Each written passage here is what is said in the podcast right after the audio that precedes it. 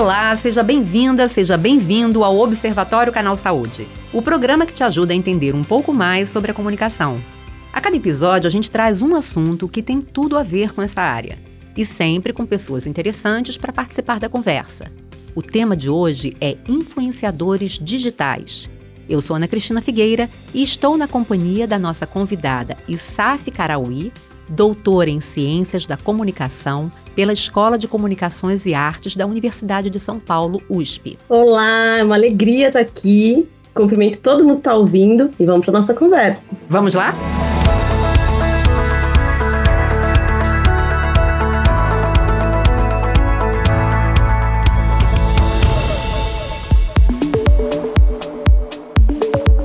Simbora então entrar no tema. Hoje um pouco diferente do que o de costume, porque será um tete a tete, né? Eu tô sozinha hoje. Meus companheiros de gravação não estão aqui hoje, mas a gente está sempre inovando no observatório. Aliás, eu falei tete a tete. Será que essa expressão ainda é usada? A gente vai falar de influenciadores digitais, de internet, de rede social. Eu tô meio eu tô meio cringe, sei lá, né? Mas eu acho que ainda tá usando, né? Tete a tete, eu acho que não é tão, não é tão antiguinho assim, né? Não sei, sei lá. E tem coisas antiguinhas que a gente importa também, né? que viram Exatamente. atemporais. Então tá tudo bem, não tem problema. E aí eu queria começar esse papo com você é, falando sobre é, o termo influenciador pode ser uma coisa que a gente esteja se acostumando a usar de um tempo para cá. Mas, na verdade, ah, pessoas influenciando outras a gente já tem isso talvez desde que o mundo seja mundo, né? E aí, claro, não indo a tempos tão remotos assim, lá para pré-história, mas eu digo, a gente até ligando, lidando com esse ambiente virtual, a gente pode dizer que, inclusive, é, nesse ambiente virtual você tem personas, né, que já se fazem presentes ali, é, através dos blogs, né? Você tem os blogueiros. E um pouquinho antes, até, sem considerar muito esse ambiente virtual, eu imagino que os próprios jornalistas, como formadores de opinião, já cumpram esse papel de influenciadores. É isso mesmo? É isso mesmo, né, Cristina? E eu gosto sempre de, nas minhas pesquisas, eu venho pesquisando comunicação digital, influenciadores digitais, já há quase 10 anos. E olhando para emergência, né, para o momento em que eles começam a surgir, começam a receber esse nome. E a gente olha primeiro para os blogueiros, mas não dá para desconsiderar que a influência tem um longo histórico na nossa vida, e não só isso, a gente depende de relações que vão mesclar influência, autoridade, reputação no nosso dia a dia para poder se relacionar com as pessoas, no ambiente de trabalho, no ambiente profissional, no ambiente familiar. A gente tem grandes figuras de influência na nossa vida, se a gente for olhar para nossa família. Pode ser nosso irmão mais velho, a nossa avó, alguém que a gente reconhecia nessa pessoa uma expertise, uma habilidade, algo que ela detinha e a gente olhava para aquilo e se inspirava naquilo, né? Então, sendo aqui muito superficial na definição, a influência está com a gente desde sempre. É o nosso primeiro professor, Verdade. é aquela pessoa, não é? É aquela pessoa para que a gente olha e fala: Nossa, eu quero ser assim quando eu crescer. Então, é o padre numa cidade pequena, para quem a gente corre para consultar não só em questões religiosas, mas mesmo questões políticas, econômicas, familiares. Então a influência ela é condição de organização social e é e deriva de relações sociais, né? Não tem nada a ver com a plataforma em que ela se dá, mas com as relações sociais nas quais ela se, se organiza, se mobiliza, enfim. Então você tem toda a razão. Influência a gente foi perdendo um pouco é, a essência da palavra, né? A gente fala de influenciador, a gente esquece que a gente está falando de um sujeito influente. Isso muda tudo. Uhum. Quando a gente fala em influenciador, a gente vai pensar lá no youtuber, na, né, no, no entretenimento. Se a gente falar ah, um sujeito influente, parece até que muda de caráter, mas é exatamente a mesma coisa. Não, e é bacana você falar isso, porque na verdade a gente está falando de pessoas que se tornam referências pra gente. E aí a referência acaba sendo muito baseada numa relação de confiança, né? É, de pessoas que passam uma certa credibilidade, seja por sua, sua idade, seja sobre uh, o papel que ela desempenha na sua vida, que são os exemplos que você trouxe. É, e, e, e, e até pessoas também que, que pactuem de, de valores que sejam muito parecidos com os seus e que você então vai sempre endossar aquilo que ela está dizendo. E aí a gente, de novo, foi bom você ter, ter trazido esse exemplo, que a gente não está falando só de pessoas públicas, pessoas que estão aí, né, para que todo mundo conhecer. Os anônimos, as pessoas do dia a dia, elas têm uma influência muito grande na nossa vida, né? É, e isso é muito legal, porque que, porque que eu fiz questão de meio que quase repetir o que você disse, mas porque no observatório a gente tem esse cuidado, essa preocupação de de conversar com aquele que nos ouve para chamar atenção ou para destacar o quão importante é as pessoas se tornarem também críticas em relação àquilo que ela consome seja num bate-papo, é, na esquina, seja realmente o que ela vai ler de, de notícia. É, não é para ela simplesmente negar tudo que é ofertado a ela, mas para ela se tornar mais reflexiva sobre as coisas que são que estão aí, né? E que ela pode ter acesso e que a partir dali ela forma uma opinião sobre aquilo. E aí é bacana a gente falar sobre os influenciadores é, nesse sentido, porque apesar da gente ter é, essas figuras que influenciam a nossa vida desde sempre, com esse meio digital, né? Com os influenciadores que eu imagino que se tornou uma profissão, né? Não sei também se eu estou falando bobagem. A gente tem isso potencializado, não é isso? É exatamente isso. Eu, eu costumo ser bem repetitiva quando eu tenho a oportunidade de participar de um podcast como hoje, que eu fico muito feliz e agradecida, inclusive. Mas eu sempre digo que todos somos influentes em alguma medida. Todos. Na nossa relação com os nossos colegas. Eu costumo dar um exemplo de brincadeira que é assim: sempre tem aquele colega para quem a gente corre na hora que a gente quer escolher que filme assistir, que é o colega cinéfilo da turma. Ele é um grande influenciador, um formador de opinião nesse contexto. Qual que é a diferença hoje? Que essa influência foi levada para as plataformas, foi não só levada para as plataformas, mas também foi percebida pelo mercado publicitário como algo que poderia facilitar num processo de venda de produtos, impactar na jornada de consumo dos sujeitos, e essa influência passou a ser monetizada. Portanto, passou a ser um trabalho, uma atividade profissional, né? Então, influenciadores somos todos, somos todos em alguma medida. O que a gente vê hoje é um profissional que trabalha com essa influência, que troca a sua influência por um salário, né? Uhum. Que é esse influenciador digital que a gente conhece hoje. Mas eu gosto de ir nessa origem da influência, porque é pela origem da influência que a gente consegue consumir com criticidade. Uhum. É exatamente o que você trouxe, porque quando a gente pensa, na verdade, quando a gente se faz uma pergunta simples, que é por que essa pessoa influencia, a gente começa a olhar para essa para esse tanto de camada que tem nesse sujeito que é influenciador. Isso. Por que, que ele influencia? Porque ele mobiliza para o consumo, porque ele mobiliza pelo afeto, pelo ódio, porque ele é um expert, porque ele é um especialista, porque há uma razão para influenciar. E não há nenhum juízo de valor quando a gente vai avaliar e reconhecer por que, que um influenciador é influente. Uhum. E é aí que está a criticidade, né? É aí que está um olhar mais apurado para esses processos e para esses grandes influenciadores que a gente acompanha hoje. Agora, nos tempos atuais, é, usando já o termo influenciador, porque, se eu não me engano, é um termo de 2014, 2015, né? Que isso, isso tudo, isso. isso. tudo você sabe que eu bebi da sua própria fonte, né? eu pesquisei, eu fiz meu dever de casa direitinho. Fui numa fonte confiável. É, não, mas é muito bacana, porque, por exemplo, num dado momento é até legal, porque, por exemplo, você é pesquisadora dessa área, né? E talvez as pessoas fiquem achando que pesquisar sobre a comunicação digital, sobre os influenciadores, que não, não tenha campo de pesquisa para isso. E tem, você é a prova viva disso, né? Tem um campo é. vasto, tem pessoas pesquisando o assunto, né? Sim.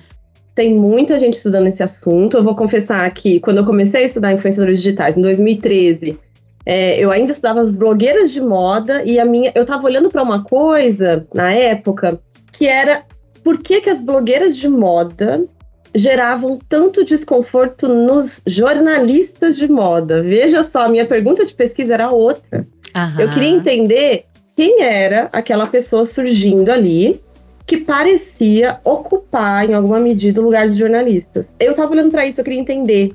Será que é jornalista? Será que o que, que tem essa blogueira de moda? E eu fui uhum. tentar caracterizar as competências e habilidades profissionais das blogueiras de moda.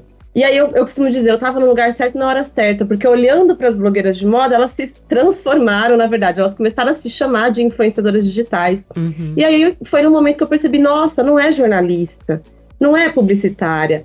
É isso é isso que vem se constituindo nesse momento, né? É a influenciadora, é a blogueira, né? Desde então, voltando ali, né, em 2013, portanto, eu estava um pouco sozinho olhando para esse fenômeno, tentando usar ali referências, pensando na pesquisa, né, do jornalismo, de competências profissionais. Mas hoje, 10 anos depois, a gente tem muita gente olhando para isso. Fora do Brasil, centros de pesquisa dedicados exclusivamente a influenciadores digitais. Porque o que, que eles representam, né, Ana Cristina? Na verdade, eles vão mostrar para gente um novo modo de fazer comunicação. Sim. Uhum. Então, acho que esse é o grande ponto. Lá atrás, talvez parecesse uma bobagem, né? Pare... Ah, é um youtuber fazendo brincadeira no canal, uhum. é um uhum. youtuber xingando no YouTube, mergulhando na banheira de Nutella, né? Essas Sim. grandes polêmicas. Hoje a gente vê que não, tem mais em jogo. É uma nova forma de fazer comunicação. Acho que as eleições mostraram isso pra gente uhum. com muita força. O papel dos influenciadores digitais na decisão de voto, né? Então, uhum. pensando uma decisão partidária de jovens, jovens que tiraram o título de eleitor porque foram convocados pelos seus influenciadores favoritos. Então, a gente está olhando para um jeito de fazer comunicação que os influenciadores encabeçaram.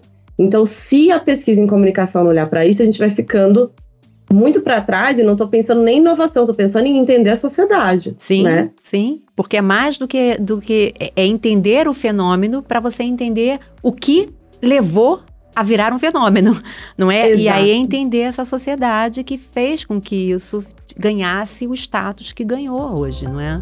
É exatamente isso.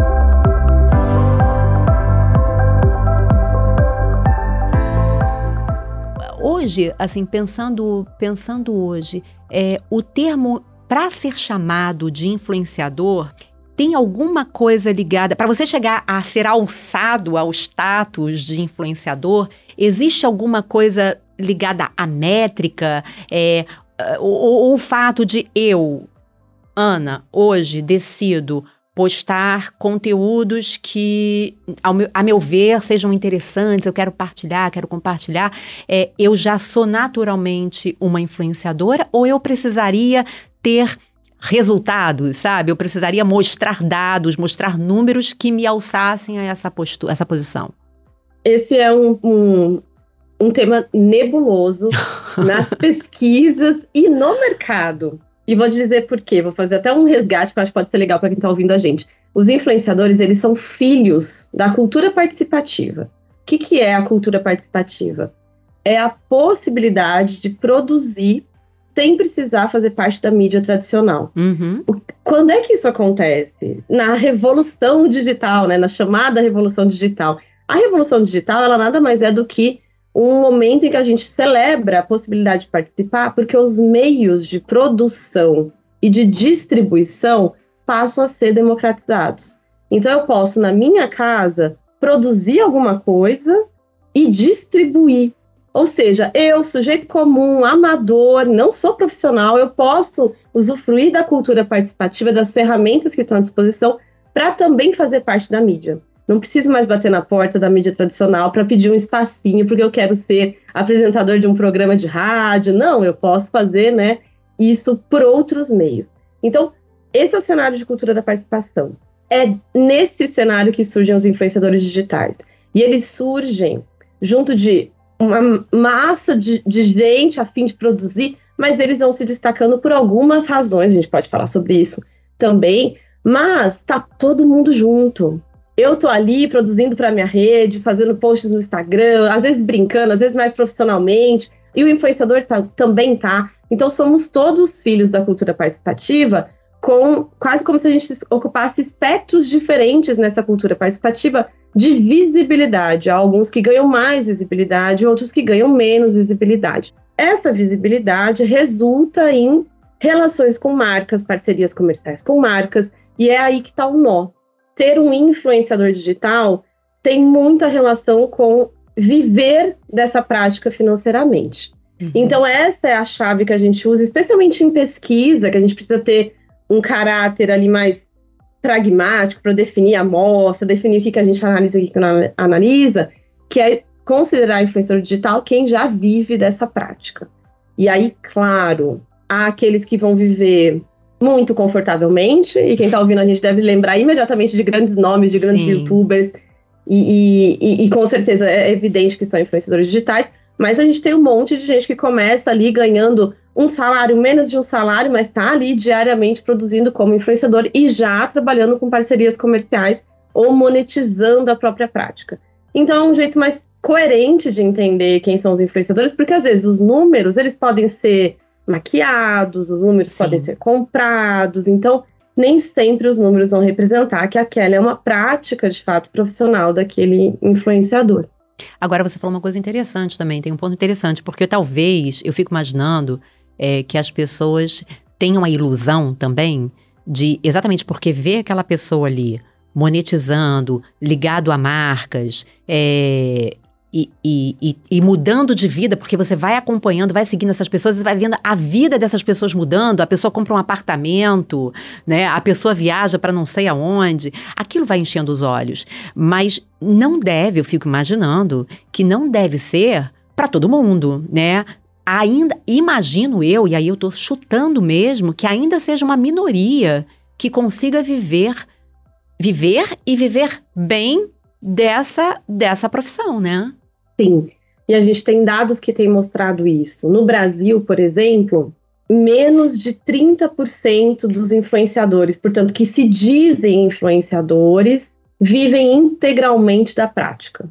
Ou seja, a grande maioria precisa ter um segundo emprego ou precisa seguir num trabalho formal, CLT, autônomo, e ter o trabalho de influenciador como um, um segundo trabalho. Então, 30% só vive integralmente dessa prática. É pouquíssima gente. Mas existe sim esse sonho de ser um grande influenciador, esse glamour que está em volta da lógica da influência, né? Que, que tem a ver com a visibilidade que eu comentei também, né?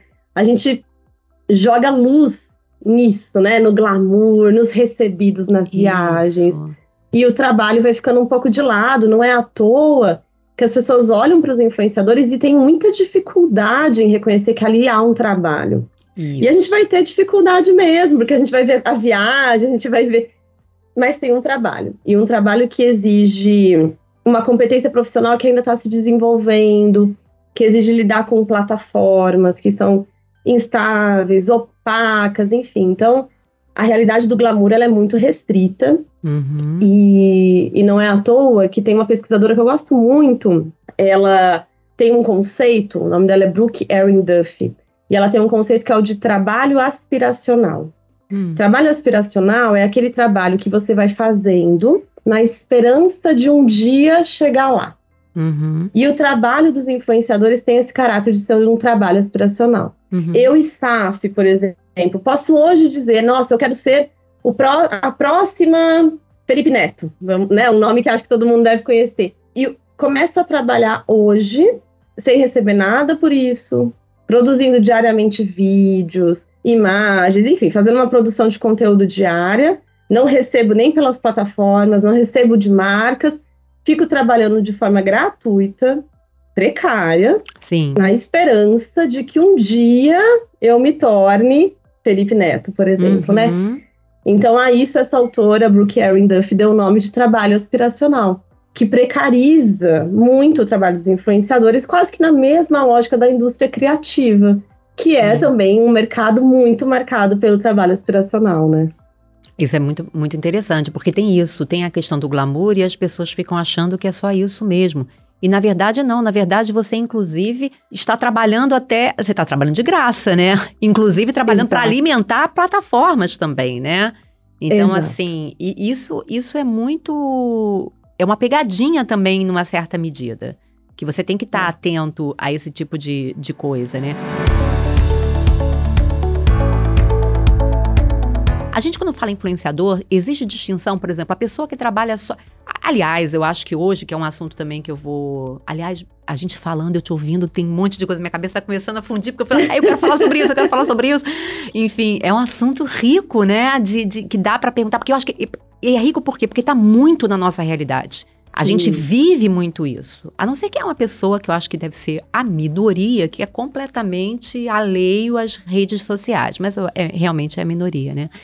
Mas existe, assim, uma, uma rede específica para você em que você possa atuar para ser chamado de influenciador? Por exemplo, existia um tempinho atrás, não muito distante, é, porque são realidades também muito recentes, né? Isso tudo que a gente está conversando são coisas que foram ganhando um corpo diferente por conta dessa revolução toda aí, digital, tecnológica. É, mas tem uma. Você sendo um youtuber você também é considerado influenciador? Porque tem um tempo atrás que o youtuber fala, não, eu não sou. Aliás, até hoje tem gente falando, eu não sou influenciador, eu sou youtuber, né? É. Ou então eu não sou youtuber nem influenciador, eu sou um produtor de conteúdo. Existe, assim, uma, uma plataforma para chamar de minha, para que eu possa ser reconhecido como influenciador? É, é, e tem essa, é, a, o seu último ponto ali, Ana Cristina, é ótimo hoje há uma reivindicação de não ser chamado de influenciador e ser chamado de creator, o produtor de conteúdo. Ah, ainda tem um nome a mais creator. que eu sabia. É. Exato. O que, que é o creator? É, enfim, é um criador de conteúdo, um produtor de conteúdo, a gente lá trazendo nas expressões em inglês, enfim, como foi influencer também no Mas começo. Não tem como, é, infelizmente é. é. Mas é, a ideia do creator é justamente uma reivindicação para se afastar do termo influenciador, porque o termo influenciador tem sido estigmatizado. Porque a gente pensa em influenciador, o que, que a gente pensa automaticamente? Essa pessoa vai me influenciar a comprar alguma coisa.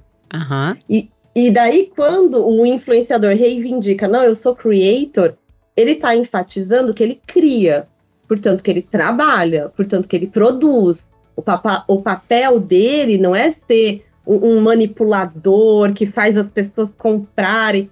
Não, o papel dele é trabalhar com comunicação, produzindo conteúdo. Então, é, é muito interessante como é que tem muita disputa de poder em torno dos termos.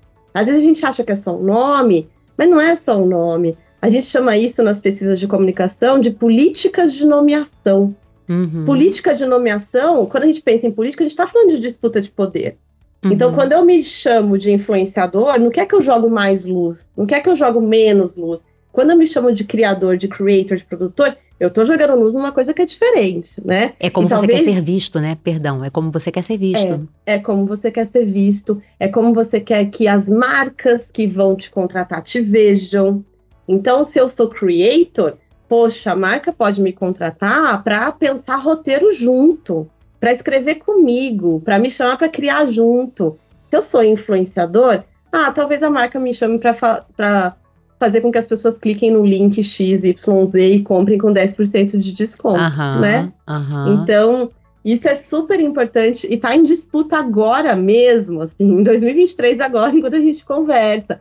Mas o que as plataformas fazem, voltando ali na sua questão, é letrar os usuários para que eles se reconheçam a partir de uma definição da plataforma. Então, o TikTok faz isso, o YouTube faz isso. Então, se você está no TikTok produzindo, você é TikToker. Uhum. Se você está no YouTube produzindo, você é YouTuber. E isso não é ao acaso. Isso também tem a ver com disputas de poder, isso também tem a ver com uma expertise da plataforma. Se eu sou youtuber, eu sou um expert naquela plataforma, né? Então tem um letramento das plataformas em direção a esses criadores que também é super importante, que vem em formato de cursos, que vem em formato de videoaulas que as plataformas oferecem, academias de criadores, muitas têm. Eu nem sabia disso, é? Eu Sim. achei que as pessoas acompanhassem aquilo, olha só também que ingenuidade, achando que ela simplesmente entendesse como é que funcionava um TikTok para ela poder fazer, né, ser TikToker Sim. bem, né, fazer bem aquilo. Isso também, né, isso também, assim, uma,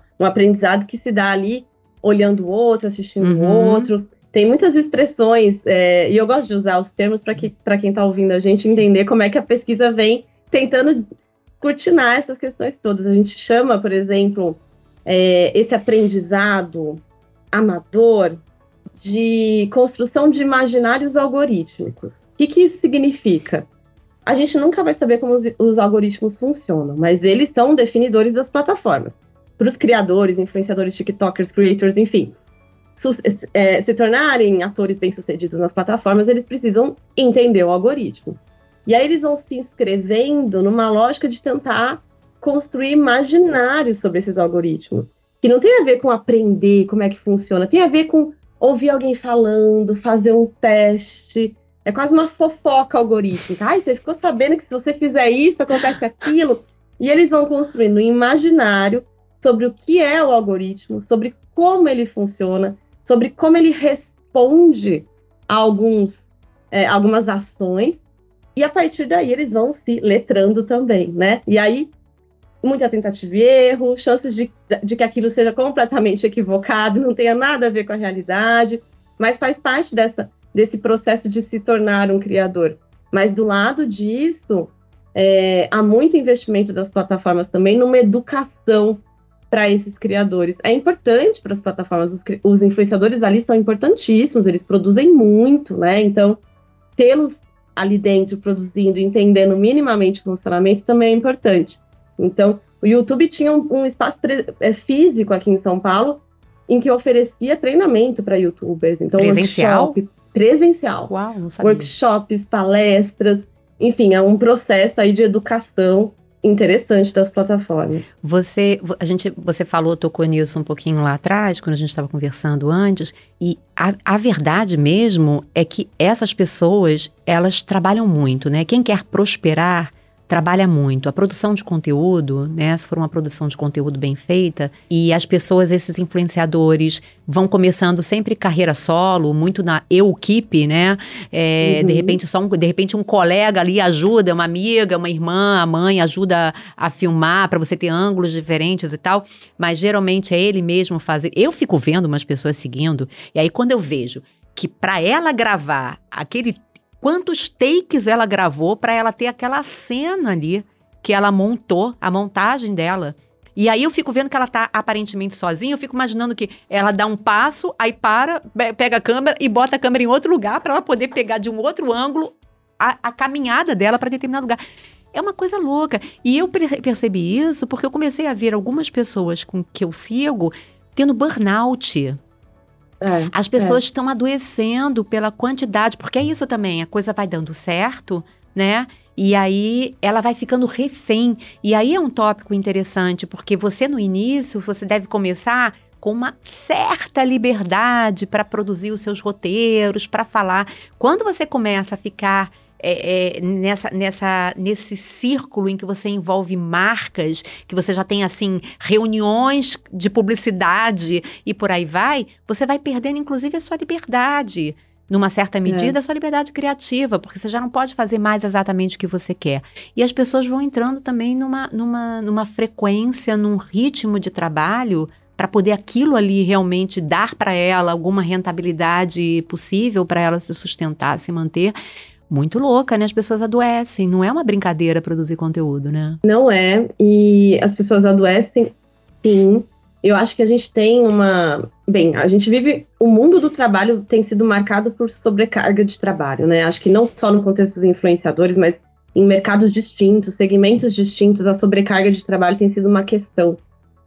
Mas os influenciadores têm uma característica nessa exaustão que eles vivem, que inclusive eu publiquei um texto sobre isso, um texto chamado Exaustão Algorítmica, que eu escrevi com uma colega, Michele Prazeres, que ela estuda aceleração.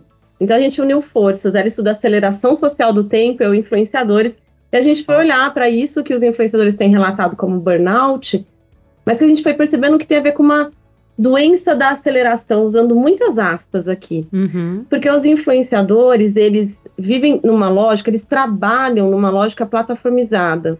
Então, quando a gente olha para influenciadores, a gente está olhando para a plataformização do trabalho. Eles têm uma sensação de que eles são empreendedores, autônomos, chefes de si.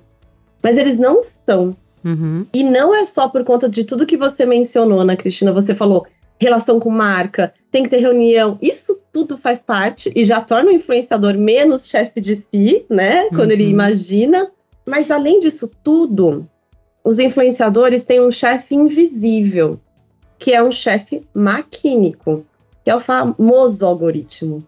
É um chefe que o influenciador não vê, é um chefe com quem ele não conversa, é um chefe que não dá feedback, mas é um chefe que pune, que penaliza. Então é um chefe que, poxa, você não fez tanto post quanto deveria, então o seu post da semana eu não vou entregar para todo mundo que te segue. Esse é o uhum. funcionamento das plataformas, né? Por isso os influenciadores ficam numa ânsia de publicar o tempo inteiro. E não só isso, o, algoritmo, que é esse chefe invisível, ele também não funciona numa lógica humana, numa velocidade humana. Ele funciona na lógica da aceleração, uhum. que é o oposto da nossa dinâmica de criatividade, de produção, de refletir sobre as coisas. Então, os influenciadores, eles se inscrevem numa dinâmica das plataformas que é hiperacelerada e opaca. Uhum. Então, se a gente pensa no nosso trabalho, a gente conversa com o nosso chefe, ainda que a gente esteja numa hierarquia, a gente diz, poxa, o que, que eu fiz de errado ali? Você me ajuda a deixar isso melhor? Os influenciadores não têm essa conversa. Se um vídeo não deu certo, eles nunca vão saber se foi porque eles fizeram um roteiro que não estava legal, se a imagem não estava boa. Isso eles nunca vão saber. Talvez uhum. seja simplesmente porque a plataforma não quis entregar naquele dia. Talvez não tivesse bom mesmo, né? Talvez o roteiro não estivesse bom, não estivesse cativante, mas talvez tivesse algo ali em jogo que para as plataformas é importante. Talvez eles estivessem falando de um assunto que para as plataformas não é family friendly. Engraçado que, que eu... é... Desculpa, perdão, te, te cortei, não, pode falar. Só a tradução do family friendly, né? Que é amigável. Que uhum. assunto que é amigável nas plataformas, né? Então, será que eu posso falar de política? Será que é amigável? Será que não é? Então, isso tudo tem a ver com esse chefe que é invisível. É, não, isso, isso, é muito bacana você ter falado. E engraçado que eu, curioso, assim, eu não, não tinha ideia de, dessa. Porque, assim, a gente tem ideia, para mim, essas coisas estavam dadas. É, por exemplo, as pessoas que já estão nesse, nesse circuito de trabalhar com o YouTube, de trabalhar com é, o Facebook, com o Instagram, com, né? É, elas já conseguem ali, ter, já tem um termômetro para entender o que pode favorecer o trabalho dela e o que pode prejudicar o, o, o, danado do algoritmo, né? Parece um ente, né, gente? Parece um ser, né? O algoritmo, o olho que tudo vê, né? Impressionante, gente, que nomezinho danado. É, mas que as coisas estavam dadas. Ainda que, ainda que os próprios, as próprias pessoas que trabalham com isso digam que há muita mudança também, né? As coisas que são dadas, elas mudam e vão criando coisas novas para. Mas além disso, não sei se eu entendi direito, além disso, tem outras práticas das próprias plataformas que são pontuais, assim. De repente, hoje não entreguei o seu conteúdo, sei lá. Ainda existe isso também. Ainda existe isso também. Então tem coisas que estão completamente fora do controle dos influenciadores. Que é a característica da plataformização do trabalho. Uhum. A ideia de, de, trabalho plataformizado não é só trabalhar numa plataforma, mas é viver sob uma lógica de uma plataforma que você desconhece. A lógica você desconhece, a lógica é opaca, a, a lógica é dita, mas não é dita. Tem lá os termos e condições, tem as regras de comunidade, mas é um dito não dito. Uhum. A gente tem relatos de, de influenciadores, por exemplo, influenciadores que falam da causa palestina, uhum. ou seja, influenciadores que são ativistas e que constantemente têm as suas contas penalizadas. O que, que isso significa? Eles não podem mais postar stories, eles são proibidos de abrir uma live, eles têm o alcance dos posts diminuído. Então, se eles têm 100 mil seguidores, o post chega para 10 mil. Tudo isso porque eles estão ali falando de uma causa sensível e vez ou outra eles vão precisar mostrar imagens que não são amigáveis, né? Vão falar de um contexto palestino, de violência, uhum. né? Na, defendendo a causa palestina, defendendo a liberdade palestina, ou seja, estão falando de um tópico sensível e por conta disso vivem penalidades algorítmicas. Uhum. Outros exemplos, influenciadoras que são feministas ou falam é, de assédio contra as mulheres, formas de prevenção, estão falando de assuntos delicados constantemente, têm as suas contas denunciadas, perdem contas, leva, ou seja, são penalizadas.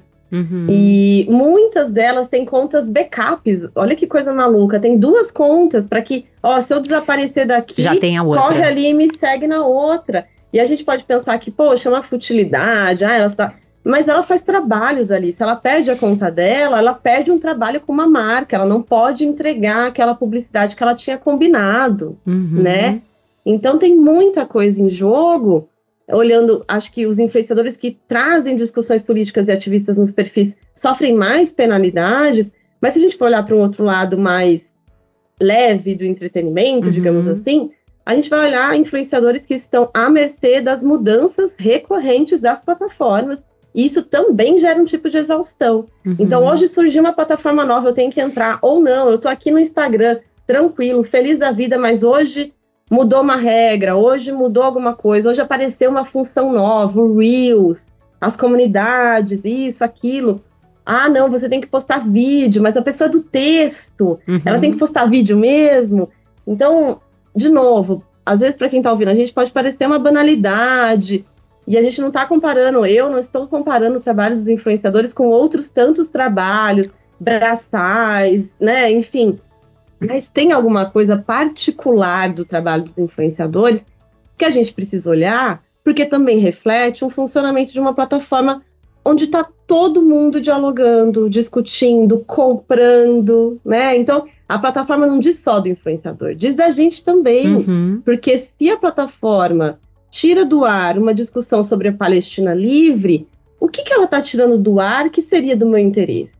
Exatamente. O que, que não está chegando para mim, né? Então acho que não é só porque ah, é o influenciador que está triste, não, não é isso. É o que que isso revela para gente de um funcionamento maior de uma plataforma que atravessa as nossas vidas, né? Uhum. E, e, e, outra coisa também, você estava falando, eu fiquei o tempo inteiro pensando, fiquei com essa frasinha, essa ideia na cabeça. A gente, quando fala em digital, né, nesse, nesse meio digital que possibilitou vozes terem seu protagonismo, só que nem tanto, né? Porque na verdade é isso, ainda existe ali uma certa censura, né, que, que vai dizer o que, que você pode postar, o que você não pode postar. Eu, eu até acho que tem que ter um cuidado mesmo, né? Aliás, a gente está nessa história de regulação, né? É, né, para a gente poder eh, tentar ver como é que isso pode ser melhor entregue também para as pessoas, né? Porque também fez muito mal, né? Essa coisa de fake news, nos períodos muito graves que foi pandemia, que eleição, quanta, quanta uhum. coisa estranha que veio também disso, né? Mas, por outro lado, é um, um, um espaço em que as pessoas se entendiam como livres para poder se expressar, uhum. falar da voz. Só que não é bem isso, né? Apesar de que a gente tem que entender o conceito de democracia. Democracia também não é você sair falando o que você bem entender. Exatamente, é. E são muitas camadas, né, Ana Cristina? Porque a gente está essa ideia de, de poder falar sobre tudo, bem, não podemos. Esse é o ponto um. Mas o ponto dois, a gente tá. Quando a gente entra no Instagram, por exemplo, a gente não tá numa praça pública caminhando, a gente tá dentro de uma empresa. Sim. Acho que é isso que a gente perde de vista muitas vezes, né? A plataforma não é um espaço que eu. Ah, o termo plataforma, ele já nos, nos, nos deixa um pouco confusos, porque o que, que é uma plataforma, né? Uma plataforma é uma plataforma de trem, eu entro ali, pego o trem, ela me deixa onde eu quiser, mas a plataforma em si, nossa, ela não impacta no caminho do trem. Eu só. Era um lugar de passagem, né? Eu encontro as pessoas. E, e, não é à toa que essa expressão é usada. Nos estudos de plataforma se fala muito sobre isso. Hoje em dia se faz uma brincadeira que é. Antes a gente achava que era uma plataforma de trem. Que eu chegava, encontrava as pessoas, conversava, falava, opa, tô indo ali, pego meu trem e vou. Hoje a gente percebeu que é uma plataforma de petróleo. Opa! Porque petróleos parecem com dados e a gente fica. As plataformas extraem dados, né? Então a gente começa a fazer essa analogia. Eita, uma plataforma de petróleo. Tem lá o ouro, que é o dado dos sujeitos, que a gente entrega o tempo inteiro. Na curtida mais boba do meme de gatinho, a gente entrega um dado para a plataforma. Então, ah, então não é uma plataforma para conversar? Não, é uma plataforma de extração de dados. Então, até o olhar, né, usando essas metáforas, vai mudando à medida que a gente vai entendendo essas plataformas e olhar para elas e reconhecer que são empresas privadas com interesses próprios e comerciais, isso já vai dando pistas para a gente também do que, que significa esse lugar. Né? Então, assim, o que pode ou não pode ser dito extrapola questões nacionais, leis nacionais e vai se agarrar a interesses comerciais que estão ali estão inclusive embutidos nesse tal algoritmo. Sim, né? sim. Atrás do algoritmo também tem o interesse comercial de uma marca específica. E é importante saber disso. É muito importante o que você está falando, porque isso deveria nortear e determinar como nós vamos nos relacionar com isso. Para também não ser. Porque eu acho que para quem trabalha nessas plataformas, fica muito claro, porque de fato ela é moldada para estar ali se ela quiser prosperar naquilo ali. Quem está de fora, que não, não, não participa desse bastidor, fica só isso mesmo, fica só folclore, né? Fica, ah, é muito é. fácil, né? Ah, vou gravar um videozinho. Ah, que bobagem, a pessoa tá ali falando, ela deve estar tá falando coisa séria, né? Se ela tá ali falando é porque é verdade, absoluta. E não é nada disso, né? A gente tem que entender que é um universo, realmente é um universo à parte, né? Nessa história, é. essa história toda, né? Agora, nesse o, o trabalho do influenciador digital, ele é um trabalho nichado, né? Ele é para segmento. Por exemplo, TikTok é uma coisa que mais voltada para o público mais jovem, né? Mas eu também percebo é, que existe uma tendência desse profissional ele, ele complementar o seu trabalho utilizando outras redes para não ficar refém só de uma, né? Então, e aí isso também impacta no, na própria produção dele, porque vai que dá um, um pau no, sei lá, no Instagram, e aí você tá com todo o seu trabalho no Instagram e como é que você fica com um dia ou algumas horas que você esteja fora do ar e tal. Mas não só por isso, mas porque complementa mesmo, né? Porque você tem é. características diferentes em cada plataforma. Então você vai poder fazer um vídeo menor num, em um, você tem uma mensagem mais rápida numa, no outro você pode desenvolver um pouquinho mais e as pessoas vão se complet, vão completando o seu trabalho. É isso mesmo? É isso. E, e essa é uma competência profissional dos influenciadores. Uma competência profissional de construir narrativas transmediáticas ou seja, que caminham por diversas plataformas, por diversas mídias. Então, isso é muito interessante, que a gente tem visto essa competência profissional, digamos assim, se espraiando por diversos segmentos. Então, a gente tem visto cada vez mais a mídia tradicional, por exemplo, também se preocupando com isso. Poxa, o que, que eu faço no YouTube? E como é que eu complemento isso no TikTok? Como é que eu levo essa conversa lá para o Instagram? E são narrativas que têm uma característica muito interessante. Elas são independentes, mas também complementares. Se eu sigo o influenciador só no TikTok, eu tenho tudo que eu preciso ali para consumir. Se eu sigo ele no TikTok e no Instagram, não vejo a mesma coisa, eu vejo complementos. Né? Então, isso é, é uma sagacidade, né? uma competência profissional mesmo. Uhum. Então, e necessária, urgente, porque também produzir em várias plataformas permite chegar em diferentes públicos. Exatamente. Ampliar também essa base né, de seguidores, de, de, de pessoas que podem ser impactadas com, com o conteúdo do influenciador. Agora, nessa conversa toda que a gente está tendo, onde é que ficaria a ética? Porque é. ela deveria permear, né? É, qualquer é. coisa que a gente faça na vida, né? É uma discussão que tem sido muito encabeçada, discussão sobre ética e responsabilidade do trabalho dos influenciadores, essa, essa conversa tem sido encabeçada pelo CONAR, que é um conselho, conselho autorregulamentador da publicidade. Então, o CONAR, é, apesar de não ter um poder executor, enfim, tem um, um, trabalho de ser um vigilante do mercado publicitário e os influenciadores, por trabalharem nesse mercado também, direto uhum. ou indiretamente, acabam também é, atuando sob algumas diretrizes do CONAR. Em 2020 ou 21, eu posso estar enganada aqui exatamente nos anos, o Conar lançou um manual de boas práticas dos influenciadores, um manual de publicidade com influenciadores digitais, tratando questões como é, sinalização de publicidade, quando é que eu sinalizo, quando é que eu não sinalizo.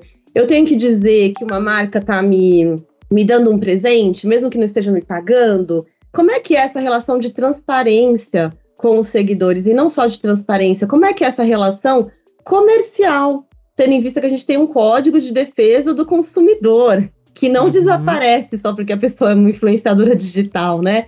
Então o Conar tem é, tentado endereçar essas questões e acho que isso é super importante, porque se a gente consegue primeiro definir regras mínimas para atuação publicitária, Aí a gente começa a pensar em outras questões mais amplas e mais sofisticadas também, né? uhum. né? Então, qual que é o papel de um influenciador na disseminação de desinformação? Essa é uma questão ética para a gente discutir, né? Qual que é o papel de um influenciador que não é especialista no assunto tratar desse assunto? Então, um influenciador que não é nutricionista, mas vai lá e fala sobre alguma questão relacionada à nutrição, isso também é uma questão ética complexa que a gente precisa de endereçar mas que ainda estão um pouco em suspensão justamente por esse caráter profissional, é, não vou dizer amador, mas atravessado pela lógica da cultura participativa. Uhum. Eu entro no polo de produção e eu produzo e eu não preciso passar por nenhum tipo de, de paradigma de expertise, eu não preciso passar por nada que me, me, me torne um influenciador. Isso acaba gerando várias questões éticas e até irresponsabilidade, né? A gente tem testemunhado muito, uhum. mas são questões que vão sendo discutidas enquanto elas vão aparecendo. Infelizmente, mas felizmente por um outro lado também, Sim. né? A gente vê também não só o influenciador ele, ele se associando a marcas, como ele mesmo acaba se tornando uma marca. A gente pode falar isso? Sim, sem dúvida. O influenciador, antes de qualquer coisa, antes dele conseguir se relacionar com uma marca, ele é uma marca em si, porque a gente consome o influenciador. Pode parecer até cruel dizer isso, né? Consumir uma pessoa. Mas é o que a gente faz. A gente vive numa lógica de marcas, num, numa cultura marcária. Então, o influenciador, quando ele vai lá, fala de si, ele acaba se envelopando, né? Então, ele constrói uma marca a partir de si. Muita gente chama isso de branding, enfim mas é a construção de uma marca a partir do seu lifestyle, do seu estilo de vida, daquilo que ele diz, do que ele enuncia. E daí, quando ele vai trabalhar com uma marca, o que a gente vê, na verdade, é um encontro de duas marcas. Então, se o influenciador faz uma campanha publicitária com uma grande marca de, de roupa feminina, ele não está só aparecendo ali como um garoto propaganda, que a gente está muito acostumado na comunicação tradicional. Ele está ali no encontro de duas marcas. Ele empresta para aquela uhum. marca que o contrata algumas características que ele tem, né? Algumas é, características de marca mesmo, né? Assim como a marca empresta para ele também, aquilo significa um capital, um prestígio para ele. Uhum. Muitas marcas fizeram um, um, um, trabalhos interessantes com, com influenciadores em termos de sustentabilidade, passaram a trabalhar com influenciadores que tratavam dessas temáticas, ainda que as marcas, as empresas não trabalhassem com isso, justamente porque viam no influenciador uma possibilidade de pegar um pouquinho emprestado aquilo que é visão e missão, valores, digamos assim, do influenciador. Então é uma parceria. Mais do que ser só um garoto propaganda, é também uma parceria. E que tem seu valor, né? Seu valor que eu digo financeiro mesmo, né? Não tô nem falando de outro tipo de valor. Porque você vê, eu não sei como é que isso funciona nesse meio digital. Mas, aliás, essas práticas, elas são nada se cria, tudo se transforma, né? Porque são práticas é. já que vêm emprestadas da própria televisão, do, do rádio, né? Que, que é exatamente é. a, a, a, a a mídia, né? Como é que a mídia se dá nesses meios de comunicação também.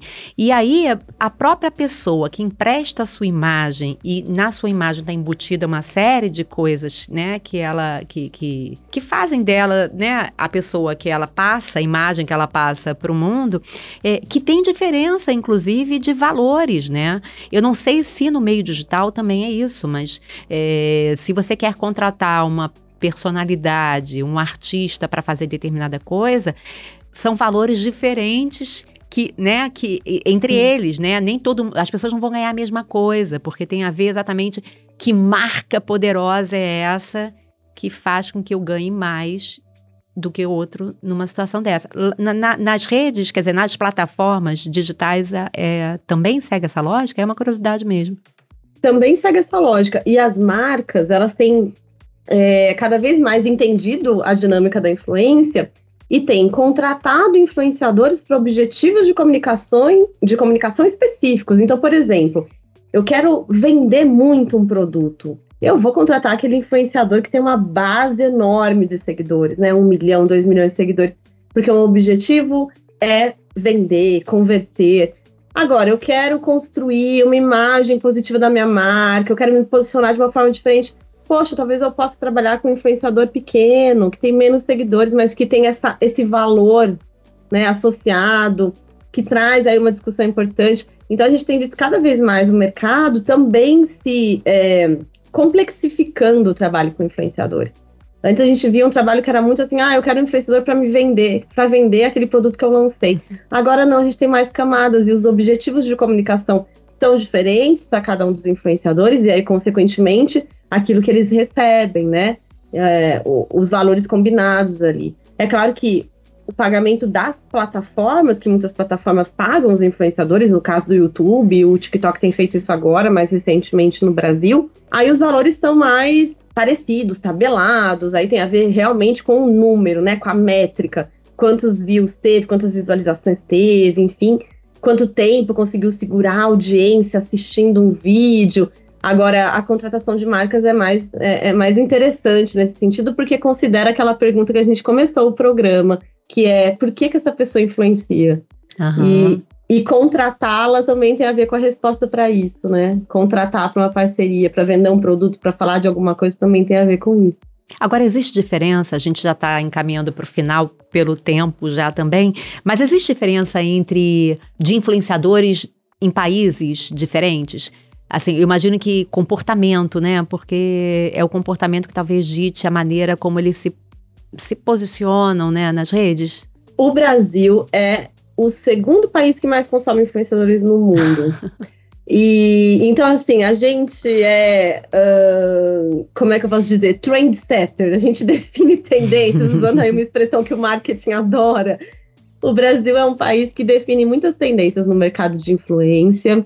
É, a França agora acabou de regulamentar uma lei que, que passa a vigorar em relação ao trabalho dos influenciadores, especificamente definindo publicidade, que tipo de publicidade pode fazer, que tipo de publicidade não pode, prevendo prisão, multa. Mas foi uma pena que o Brasil não foi o, o, país que discutiu isso primeiro, porque a gente vem discutindo isso já há muito tempo. Só que a gente não efetivou, né? Desculpa, exato, é isso que eu ia falar. Não efetivou. Exato. Eu queria é, saber em que pé que tá aí. isso, você sabe? Então, a gente tem, a gente já teve no Brasil discussões sobre sindicalização de influenciadores, discussões sobre união de influenciadores. Agora que a gente tem visto é, organizações da sociedade civil se articulando, se reunindo para pensar é, ao menos regras dentro do mercado que deixem todo mundo ali no mesmo pé. E aí o Conar, de novo, está aí dentro, mas não só o Conar, agências de publicidade, agências de marketing de influência, escritórios de advocacia que trabalham com direito e internet. Então a gente tem visto essa, essa movimentação no mercado. Eu acho que agora o Brasil pensando regulamentação das mídias e das plataformas talvez seja um, um encontro perfeito, né? Dessa mobilização que já vem acontecendo no mercado de influência e agora aquilo que o governo está também encabeçando. Acho que a gente tem aí. Eu sou muito otimista pensando assim no futuro de como é que vai ficar o mercado. Acho que vai ficar melhor para todo mundo, assim. Para além da gente pensar regras, acho que a gente também está entendendo mais como é que esse mercado funciona isso já é, independente da gente ser menos ou mais coercitivo, pensando leis, a nossa criticidade também ajuda a avançar o mercado, né? A gente pensar mais, né, em relação a como é que isso funciona, para quem que a gente dá o nosso like, o nosso seguir, o que que a gente contesta, o que que a gente não contesta. Eu acho que mais do que só proibir, acho que olhar para isso também dá um pouquinho de esperança. A gente está se letrando nesse sentido. Ai, coisa boa. A gente teve um desfecho, eu diria que perfeito para o observatório. o Marcelo Louro, que está aqui, está só acenando com a cabeça. É. ele não aparece, mas ele está aqui. Bom, ninguém aparece, na verdade, estamos num podcast, né? Enfim, mas foi muito bom conversar com você.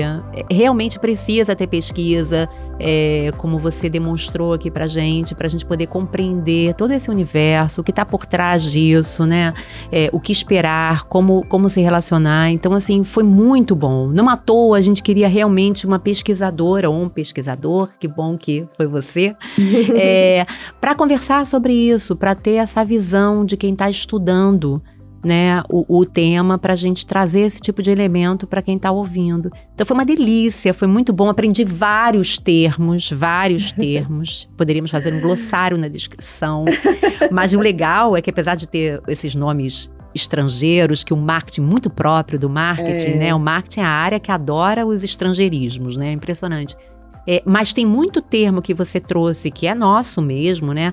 É, do nosso idioma que, que o sentido dele era muito óbvio. Então, assim, você falou o termo e, e dava para entender do que você estava falando. Então, é, foi muito bom. Só tenho a te agradecer. Muito obrigada. Eu que agradeço. Uma honra estar aqui. É, contem comigo e que alegria poder falar sobre esse assunto e mostrar mesmo que a gente, a gente precisa pensar nessas camadas tão complexas de algo que parece banal, que está ali no nosso dia a dia, que está na nossa mão, né, no nosso celular mas acho que parar para refletir sobre isso tem a ver com exercer pensamento crítico, né? Que não é ignorar, como você disse, uhum. não é uhum. fingir que não existe ou odiar.